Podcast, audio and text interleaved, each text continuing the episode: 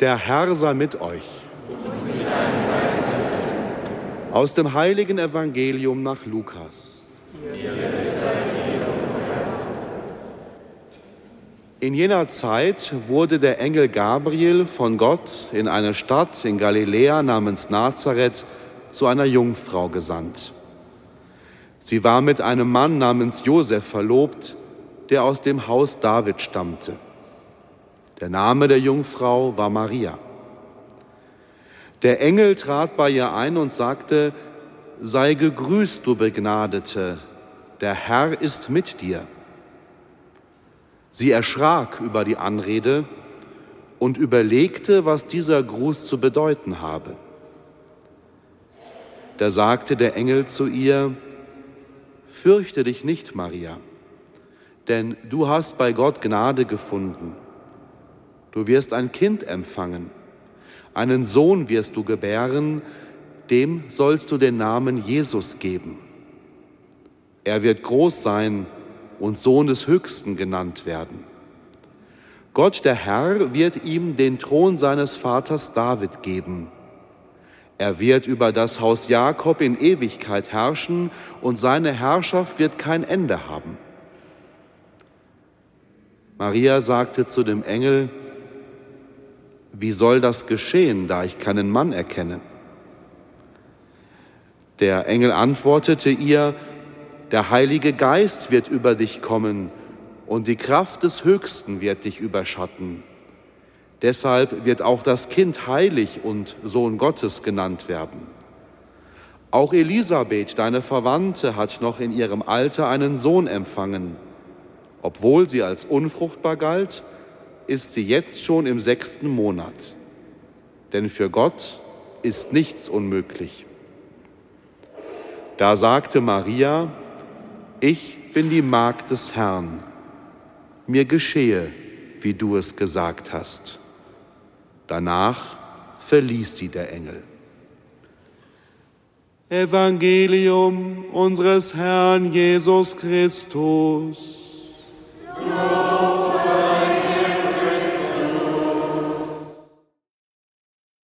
Lieber Pater Stefan, liebe Brüder und Schwestern hier in der St. Antoniuskirche in München, der Kapuzinerstraße, liebe Zuhörer, liebe Brüder und Schwestern im Herrn, das umstürzend Neue, das das Christentum gebracht hat, kann man erst dann ermessen, wenn man weiß, wie man in der damaligen Zeit gedacht hat. Marius Reiser ist einer der renommiertesten Bibelexegeten und zugleich Altphilologe. Der Papst hat ihn besonders lobend in seinen Jesusbüchern erwähnt. Und er legt zum Beispiel dar, dass Feindesliebe in der Antike in keinem einzigen Text irgendwie greifbar ist. Das hat es einfach nicht gegeben. Es hat den Grundsatz gegeben, wenn dich einer schädigt, dann hast du das Recht, auf gleicher Ebene zurückzuschlagen. Und du sollst es sogar tun, damit sich der andere das merkt und nicht wiederholt. Es gibt lediglich eine Äußerung von Sokrates, die überhaupt nur ein bisschen in die Nähe dessen kommt, was Jesus in der Bergpredigt gesagt hat. Ganz ähnlich ist es mit der Demut. Bescheidenheit taucht in den Tugendkatalogen damals schon auf, dass man mit seinem Können, seinem Wissen nicht prahlt, sich nicht wichtig macht. Aber Demut ist so gut wie nirgends zu finden. Und es hatte damals den gleichen seltsamen Beigeschmack wie heute.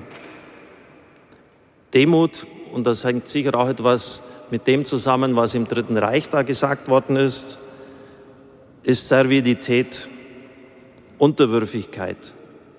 Leute, die wie ein geprügelter Hund durch die Gegend gehen. So geduckt Duckmäuser, Leute, die irgendwie absichtlich ihre Begabungen nicht nutzen, aus falsch verstandener Demut.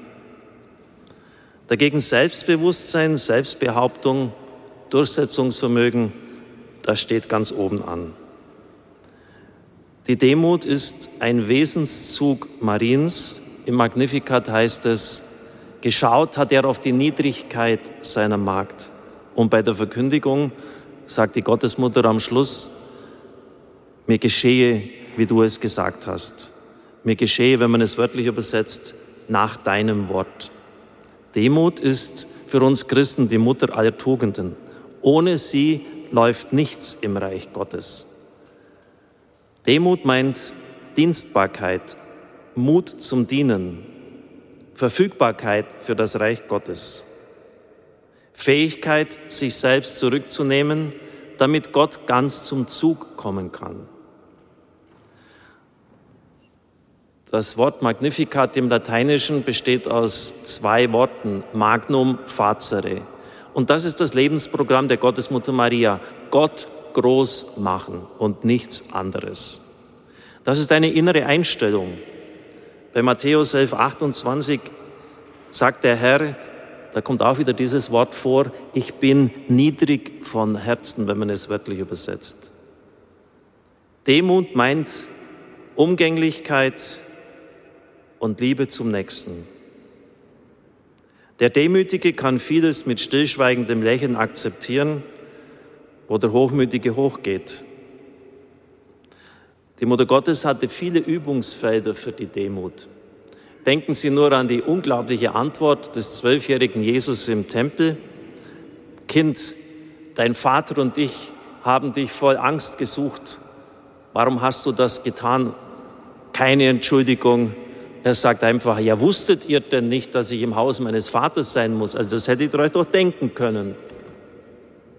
Stellen Sie sich vor, Ihre Tochter, die kommt von der Disco zurück um zwei Uhr, obwohl Sie zwölf Uhr ausgemacht haben und dann keine Entschuldigung, nichts. Das hättet ihr doch wissen müssen und außerdem hat es Spaß gemacht. Oder denken Sie an die Worte des Herrn in Kana. Frau, was willst du von mir? Was habe ich mit dir zu tun? Oder als die Mutter und die Jünger draußen stehen. Wer ist meine Mutter? Wer sind meine Brüder und Schwestern? Das hier sind sie, die das Wort Gottes hören und es befolgen. Ähnlich dann auch, selig ist die Brust, die dich genährt hat. Und Christus weist wieder weg, selig sind vielmehr die, die das Wort Gottes hören und es befolgen. Das sind schon Dinge, wo man knabbern kann und wo man die Demut einüben kann, liebe Brüder und Schwestern im Herrn. Entscheidend ist für uns das Beispiel Jesu. Das geht schon los mit der Taufe am Jordan. Die alte Kirche hat das unglaublich beschäftigt und wir spüren das noch in den Texten. Jesus Christus, der ohne Sünde ist, warum kommt er denn zur Bußtaufe, zur Taufe, die der Reinigung von Sünden dient? Die Rollen sind doch falsch besetzt. Ich müsste von dir getauft werden. Der Herr lässt sich vom Knecht taufen. Das geht dann weiter beim Heilandsruf, den ich schon erwähnt habe. Ich bin sanftmütig, ich bin niedrig, ich bin demütig von Herzen. Wir denken an den Zöllner und den Pharisäer im Tempel. Wer sich selbst erhöht, wird erniedrigt werden. Der Menschensohn ist nicht gekommen, um sich bedienen zu lassen, sondern um zu dienen Damals, wenn ein Rabbi Schüler ausgebildet hat, dann war das so geregelt, die sind zu ihm gekommen, haben ihm Dienste im Haus erwiesen und sind dafür mit der Lehre beschenkt worden. Und Christus lehnt das klar ab. Ich bin nicht gekommen, um mich bedienen zu lassen, sondern um zu dienen. In der Jüngerunterweisung sagt er, die Mächtigen lassen sich Herren nennen und sie unterdrücken ihre Völker. Und dann wird in der Einheitsübersetzung übersetzt, bei euch aber soll es nicht so sein. Es ist ein Optativ, ein Wunsch, es soll nicht so sein. Aber im griechischen Originaltext steht, so ist es bei euch nicht. Nicht einmal ein Wunsch, sondern kategorisch, erratisch steht das im Raum. So ist es bei euch nicht. Nicht einfach nur ein Wunsch, sondern so darf es gar nicht sein. Und wenn bei euch in eurem Kreis es um Machtstreben, um Ehre und Rang geht, dann ist das einfach schlichtweg nicht seine Kirche, wie er sie gewollt hat. So ist es bei euch nicht. Die Fußwaschung wird von Jesus als nachzuahmendes Beispiel uns vor Augen gestellt. Ihr sollt einander die Füße waschen. Ihr nennt mich Herr und Meister und ich bin es. Und bei Lukas finden wir die unglaublichen Worte, dass Christus die Gäste uns beim Hochzeitsmahl Platz nehmen lässt und der Reihe nach durchgeht und sie bedient. Christus als Kellner. als Bediener. Im Römerbrief strebt nicht nach höheren Dingen, sondern bleibt demütig. Erster Petrusbrief, allen begegnet in Demut. Und dann natürlich vielleicht der früheste neutestamentliche Text überhaupt, der Philipper-Hymnus 2, 6 bis 11. Er war Gott gleich, hielt nicht daran fest, entäußerte sich, wurde wie ein Sklave und den Menschen gleich. Liebe Brüder und Schwestern im Herrn, es ist mir wichtig, die Bedeutung dessen aufzuzeigen, warum Demut wichtig ist. Und vielleicht kann man es noch an einem anderen Punkt auch aufzeigen, am Gegenteil, Stolz, Hochmut. Es ist die Wurzel aller Sünden.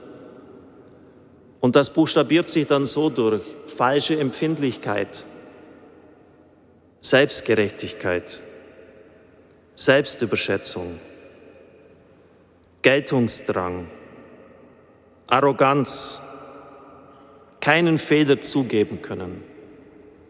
Und da können wir wirklich die Lesung des heutigen Tages als ein Musterbeispiel hernehmen.